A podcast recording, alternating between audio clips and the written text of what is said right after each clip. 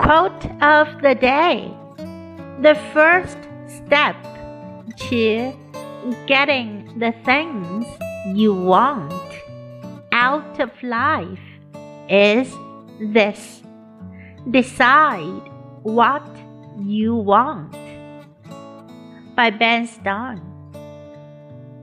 要从生活中得到你想要的东西，第一步是决定你想要什么。the first step to getting the things you want out of life is this decide what you want. Word of the day decide. 决定对什么做出抉择。Decide.